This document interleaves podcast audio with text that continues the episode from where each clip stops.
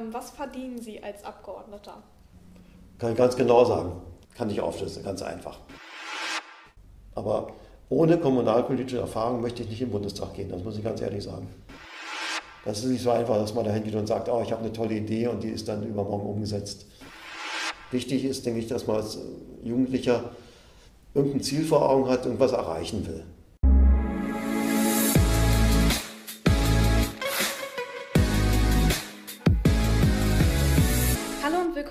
Zum Podcast vom Jugendbeirat Gardelegen. Ich bin Emilia. Und Erik. Und ich bin Elias und äh, heute sprechen wir mit jemandem, der äh, Mitglied in der SPD ist. Wir treffen ihn heute in Stendal und das ist äh, der Abgeordnete der Altmark, äh, Herbert Wollmann. Hallo, herzlich willkommen. Ja, gleichfalls, herzlich willkommen. Genau, die erste Frage direkt ähm, an, an Sie. Ähm, Sie sind äh, Arzt oder Mediziner. Ähm, warum oder wie äh, kommt man da äh, zum Weg in die Politik? Das könnte ich ganz blöd antworten und sagen, warum nicht. Also äh, es sollte ja eigentlich jede Berufsgruppe irgendwie im Bundestag vertreten sein. Und Politik ist doch eine Sache, die eigentlich fast jeden interessieren sollte und kann. Und mich hat schon immer interessiert. Und, aber es ist natürlich auch immer ein bisschen Zufall. Ne? Also das ist jetzt so Anfang der 90er Jahre wurde ich mal angesprochen von dem damaligen Fraktionsvorsitzenden der Stadtratfraktion in Stendal und äh, ob ich nicht äh, Lust hätte zu kandidieren für den Stadtrat, also Kommunalparlament. Ich war damals gar nicht in der SPD. Ja, und da habe ich gedacht, ja, warum eigentlich nicht? Und ich war da ziemlich neu noch in Stendal, ich komme ja aus Berlin. Dann habe ich so einige Ligen, sage ich mal, übersprungen. Also ich war nie im Landtag, sondern ich bin gleich beim Stadtrat in den Bundestag gegangen. Ähm, haben Sie sich dann schon in der Jugend so gedacht, dass Sie mal irgendwas mit der Politik zu tun haben wollen und dass Sie sich so da engagieren wollen? Also Politik hat mich schon als Kind interessiert und äh, woher das kommt, weiß ich nicht. Zum Elternhaus gar nicht mal unbedingt. Aber da ich ja in Berlin groß geworden bin, war ich eigentlich immer da, ja, da war das eigentlich an der Tagesordnung. Mauerbau, Flüchtlingsgeschichten Ost-West, äh, Kuba-Krise, Besuch von Kennedy in Berlin. Also man war äh, als aufgeweckter kleiner Junge oder Heranwachsender da eigentlich auch täglich mit beschäftigt, ja, auch mit den Schulkameraden und so. Ja. Ähm, wir haben eben schon äh, darüber gesprochen, oder ich habe gesagt, äh, dass wir uns gerade äh, in Stendal treffen. Ähm, ist das oft so, dass man viel unterwegs ist? Also gerade so Berlin, äh, Stendal, da ist man ja wahrscheinlich, äh, oder, oder ist man relativ oft in Berlin? Oder wie, wie äh, ist das so? Naja, die, der Job im Bundestag unterscheidet sich eben zwischen den, zwischen der Woche im Wahlkreis, also da, wo man wohnt, und der im Bundestag, und das ist so ungefähr halbe halbe. Also im September hatten wir allerdings drei Wochen in Berlin, drei Sitzungswochen und dann eine Woche nur vor Ort hier. Normalerweise sind zwei Wochen Berlin, zwei Wochen Wahlkreis. Immer eine Woche, eine so, eine so. Also. Und wie ist Ihr ähm, Alltag im Amt? Haben Sie da viel zu tun oder geht das ausgeglichen? Oder gibt es überhaupt sowas wie so einen typischen Tag? Also es gibt schon gewisse äh, Zeiten, äh, wie so ein Stundenplan, äh, die immer gleich sind. Also zum Beispiel die Fraktionssitzungen der SPD-Fraktion sind immer dienstags nachmittags. Dann die äh, Sitzungstage, was so die Ausschüsse angeht. Also der Ausschuss für Gesundheit tagt immer am Mittwoch um halb zehn bis halb eins ungefähr und dann ab 14 Uhr tagt der Ausschuss für Sport, in dem ich auch drin bin. Und dann gibt es eben die Plenarsitzungen, die ab Mittwochnachmittag beginnen, dann bis Freitagabend oder Freitagnachmittag. Und es gibt auch mal äh, Freiräume, also dass man sich auch treffen kann mit äh, Gruppen oder Gruppierungen, die einen sprechen möchte, möchten. Und haben Sie bei den ganzen Sachen auch irgendetwas, was Sie jetzt nicht so gerne machen? Und was jetzt nicht so Ihre lieb oder was jetzt nicht so Ihre liebste Aufgabe ist? Also man muss sagen, Großteil der Sitzungen sind eher ein bisschen nervig. Also wenn man jetzt mal bei Phoenix guckt, äh, Bundestagsplenardebatte, wenn jetzt nicht was ganz Großes ansteht, man sollte mal vielleicht noch um 11, 12 oder 1 reinschalten. Und dann sieht man die Abgeordneten da vor ihrem Tablet sitzen, beziehungsweise äh, vor dem iPhone und man bearbeitet da seine Mails und so weiter. Also vieles, was da im Bundestag äh, so abläuft, äh, ist wenig effektiv, aus meiner Sicht jetzt nach einem Jahr. Ich würde es ein bisschen anders gestalten. Aber im Großen und Ganzen ist es schon eine sehr interessante Aufgabe und natürlich auch spannend, ja. Genau, wir haben eben schon äh, vom äh, Plenarsaal getroffen und dass da auch äh, natürlich dann die Reden abgehalten werden. Aber ähm, nochmal so einen Schritt zurück. Was war das für ein Gefühl, das erste Mal so diesen Raum zu betreten, den man normalerweise halt aus dem Fernsehen oder aus der Zeitung kennt? Das war schon überwältigend. Ich glaube, das ging allen so, die neu reingekommen sind, egal wie alt man jetzt war. Ja, das ist schon ein ziemlich erhabenes Gefühl irgendwie, ja, dass man das geschafft hat und innerhalb von drei Tagen vom Ausgang der Wahl dann da plötzlich im Bundestag sitzt, beziehungsweise im Plenarsaal ja, ist schon ziemlich beeindruckend. Haben Sie dadurch auch irgendwie das Gefühl, dass Ihr Leben durch Ihr politisches Amt etwas eingeschränkt wurde? Also ich empfinde es nicht so, aber ich muss sagen, mir ist ein Rätsel, wie die vielen jungen Abgeordneten, also wir haben ja 49 Juso, im Juso-Alter Abgeordnete, und zum Teil auch unter 30, wie die diese Arbeit mit ihrem Familienleben, mit ihrer Berufsausbildung, mit ihrem Berufsleben, was sie noch vor sich haben, äh, in Einklang bringen. Das ist mir ein Rätsel. Also wenn ich jetzt Familie, also in meiner Zeit, als ich Familienvater war, also mit Kindern, die eben noch in die Schule gingen und so weiter, da äh, hätte ich diesen Job nicht machen können, muss ich ganz ehrlich sagen. Also da wäre die Familie hinten runtergefallen. Und, aber jetzt sind meine Kinder alle aus dem Haus, meine Frau unterstützt mich sehr in allen Dingen. Und äh, da habe ich jetzt keine Einschränkung in meinem Leben. Empfinde ich überhaupt nicht so. Im Gegenteil, es gibt einen großen Sinn. Ja. Ähm, Sie sind oder Sie waren auch äh, Mitglied äh, im, im, Stadtrat. Unterscheidet sich die Arbeit, wenn man das so äh, vergleichsweise sich anschaut, äh, vom Stadtrat zum Bundestag? Oder gibt es da durchaus auch ähnliche Züge, wo man sagt, ah ja, das äh, kannte ich daher schon und äh, weiß da so ein kleines bisschen Bescheid? Na, Im Stadtrat bin ich ja immer noch. Ich habe da bloß den Fraktionsvorsitz abgegeben. Aber sagen wir mal, das ist eine gute Grundlage. Also sagen wir, die Abläufe sind ja im Prinzip ähnlich. Aber natürlich ist ein Kommunalparlament viel direktere Demokratie. Also wenn Sie da eine gute Idee haben und Sie finden Mitstreiter, dann äh, äh können Sie das auch umsetzen. Und das ist auch nicht so, ja, wie soll ich sagen, so dogmatisch nach dem Motto, was die CDU vorschlägt, das wird grundsätzlich abgelehnt. Äh, Sie können im Stadtrat, äh, abgesehen mal jetzt von Fraktionen wie der AfD, eigentlich mit allen zusammenarbeiten. Ja, je nach Schwerpunkt und Themenlage. Für mich ist es eine gute Grundlage gewesen, überhaupt äh, in die Politik zu kommen und das jahrelang gemacht zu haben, Wahlkämpfe schon mitgemacht zu haben und ähnliches. Also die Strukturen sind ähnlich, aber natürlich ist der Bundestag dann nochmal eine andere Ebene. Aber ohne kommunalpolitische Erfahrung möchte ich nicht im Bundestag gehen, das muss ich ganz ehrlich sagen. Und bevor wir zu den Fragen von den Zuschauern kommen, hätten wir noch eine Frage und zwar, wie vertreten Sie am besten die Interessen von den Leuten? Na, indem wir erstens äh, zweieinhalb äh, Wahlkreisbüros haben, also sowohl in Stendal äh, als auch in äh, Gardelegen und auch ein bisschen in, in Salzwedel. Und die sind auch besetzt mit äh, Mitarbeiterinnen und Mitarbeitern die schon lange in der Politik tätig sind, also von allen Gruppen, die man, die so ähm, einen ansprechen oder die man selber anspricht, ob das ein Gesundheitswesen ist, Sportvereine und äh, äh, Seniorengruppen, also alles, was Sie sich so vorstellen können, hat mit uns Kontakt und die Wahlkreiswochen sind dadurch auch ziemlich ausgefüllt, insbesondere weil der Wahlkreis ja auch so groß ist. Welche Themen oder welche, ähm, ja, welche Dinge beschäftigen denn gerade die Leute im Wahlkreis? Äh, kriegen Sie da eine gewisse Rückmeldung? Naja, anfangs äh, war das natürlich Corona-Pandemie und die damit zusammenhängenden Einschränkungen in Anführungsstrichen. Aber jetzt ist natürlich äh, der Krieg äh, Russland gegen die Ukraine völlig äh, im Vordergrund gerückt und jetzt natürlich auch die energiepolitischen Auswirkungen, sage ich mal so. Das nimmt jetzt natürlich auch an Fahrt auf. Also das merkt man aber nicht nur in der Bundespolitik, das merkt man ja auch in der Kommunalpolitik. Trifft man dann auch, wenn man äh, quasi im Bundestag unterwegs ist, äh, regelmäßig äh, Politprominenz in Anführungszeichen? Also gerade so Dinge wie äh, Minister oder den Bundeskanzler oder ist das doch eher äh, selten? Eine gute Frage. Äh, ich bin ja im Ausschuss für Sport und Gesundheit und da treffen wir ab und zu mal den Minister Lauterbach. Sagen wir mal so, kommt er manchmal in unserer, selten in unsere Arbeitsgemeinschaft oder aber in den Ausschuss. Sagen wir mal, dann ist man vielleicht beim Fahrstuhl zusammen mit Habeck oder mit wem auch immer. Der Bundeskanzler kommt regelmäßig, also Scholz kommt regelmäßig zu den äh, Fraktionssitzungen der SPD-Fraktion. Eigentlich ist er da immer präsent.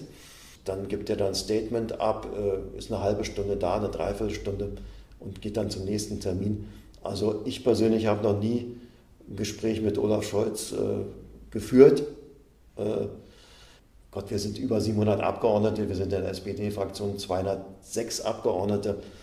Da kann man sich vorstellen, äh, wie viel Zeit da für jeden bleibt. Und es hängt ja auch davon ab, in welcher Position man in der Fraktion ist. Bin ich Fraktionschef oder Chefin, äh, dann habe ich regelmäßige Treffen mit der obersten äh, Riege der Politprofis. Und bin ich Neuling sozusagen, dann ist die Chance weitaus geringer. Genau, ich habe äh, letztens im äh, Fernsehen äh, eine Rede von Ihnen gesehen, da, da ging es um das Thema Sport oder eine Initiative, äh, die jetzt äh, entstehen soll zum Thema Sport. Ist das auch ein Thema, was Sie gerade beschäftigt oder was sind so Dinge, die Sie jetzt im Prinzip gerade ähm, ja, erledigen müssen? Also ich habe in den letzten zwei, drei Wochen mich relativ viel um Sport gekümmert.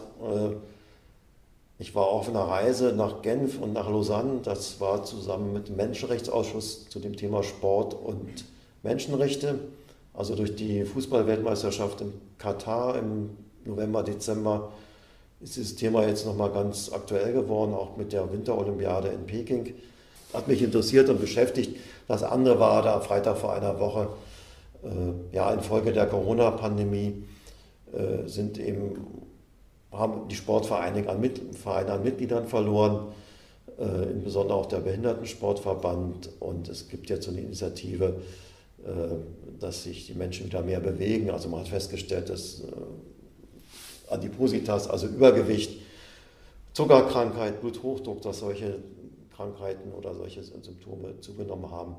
Und dem will man jetzt vorbeugen mit solchen Bewegungsgipfeln am 13. Dezember. Ähm, ja, jetzt ist der kleine Part, wo wir dann immer von den Zuschauern die Fragen annehmen und dann auch gleich Fragen stellen. Da würde Elias dann schon die erste Frage vorlesen.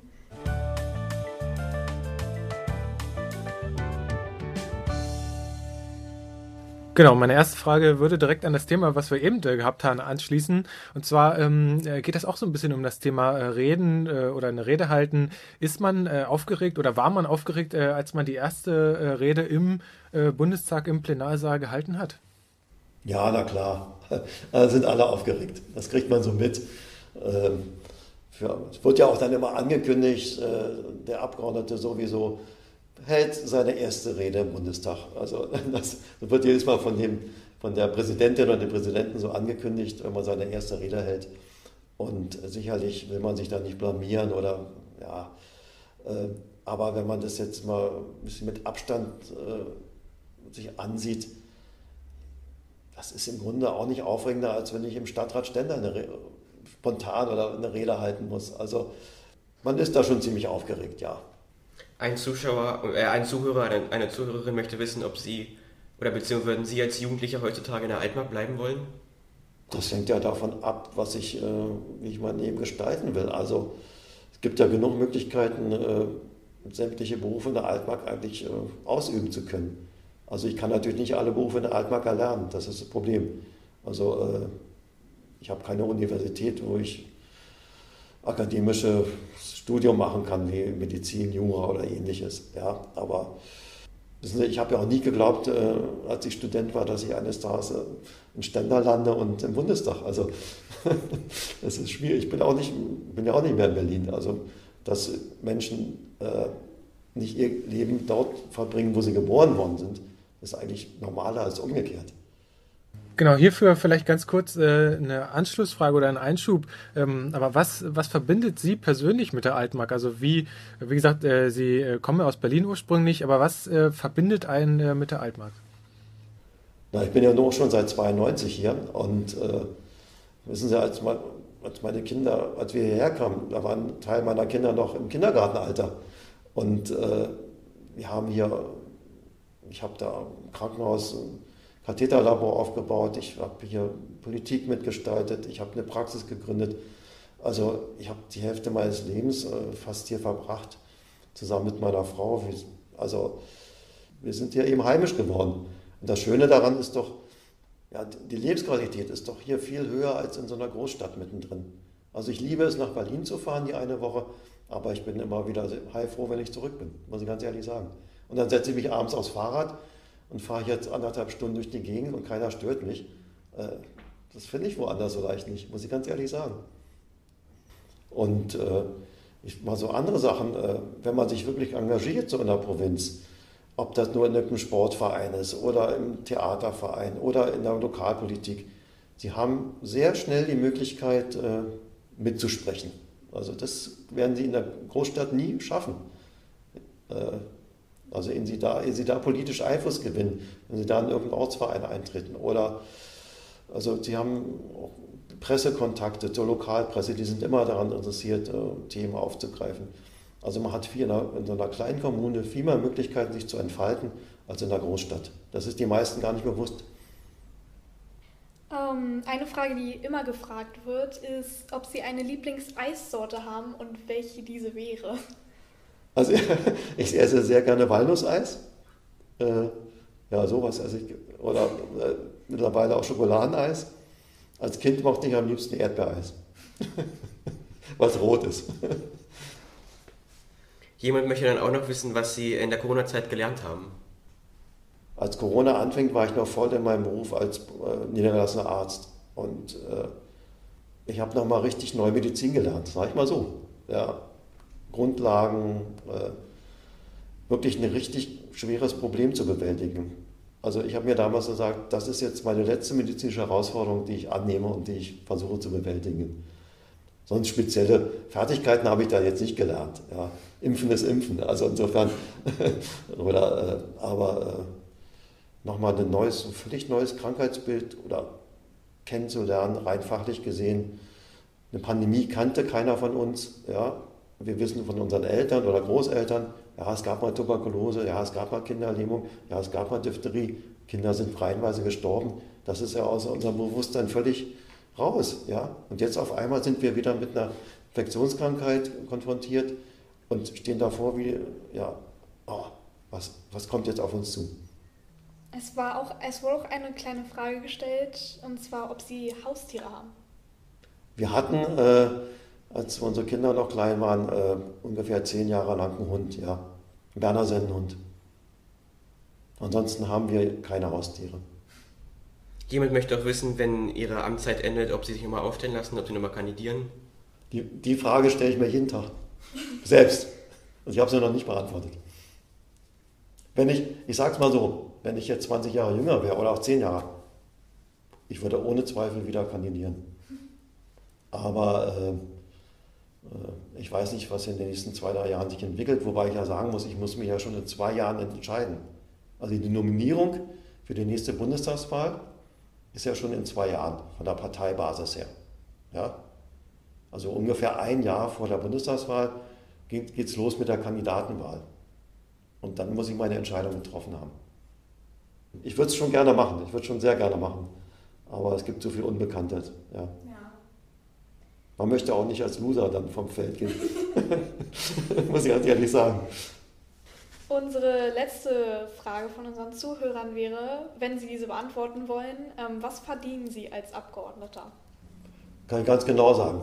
Aber da muss ich auch sagen, was davon weggeht. Oder? Ja, also kann ich aufschlüsseln, ganz einfach. Also jeder Abgeordnete bekommt ein Grundgehalt, so nennt ihr es mal, manche nennen das ja auch Diäten, das ist nicht ganz korrekt, äh, von 10.500 Euro.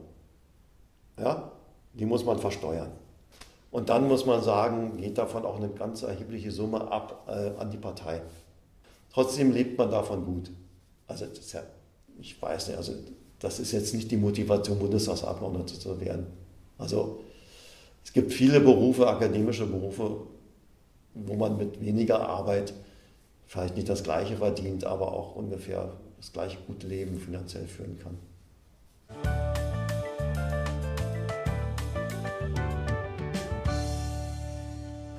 Genau, herzlichen äh, Dank schon mal bis hierhin. Ähm, wir nähern uns damit schon dem letzten Teil von, äh, von unserem Podcast. Und zwar ähm, soll es ein bisschen um äh, Kinder und Jugendliche gehen. Und ich habe da mal äh, mir eine Zahl rausgesucht, und zwar 47,3 Jahre. Das ist wohl das Durchschnittsalter im Bundestag aktuell. Ähm, Finden Sie, dass es mehr junge Politiker geben sollte? Na, also ich finde das in der SPD-Fraktion ist das schon umgesetzt. Also wenn ein Viertel im User-Alter sind, ein Viertel, ja, dann äh, ist das schon ganz beachtlich, würde ich sagen. Wenn ich es mal aus, also meine Altersgruppe ist eigentlich unterrepräsentiert.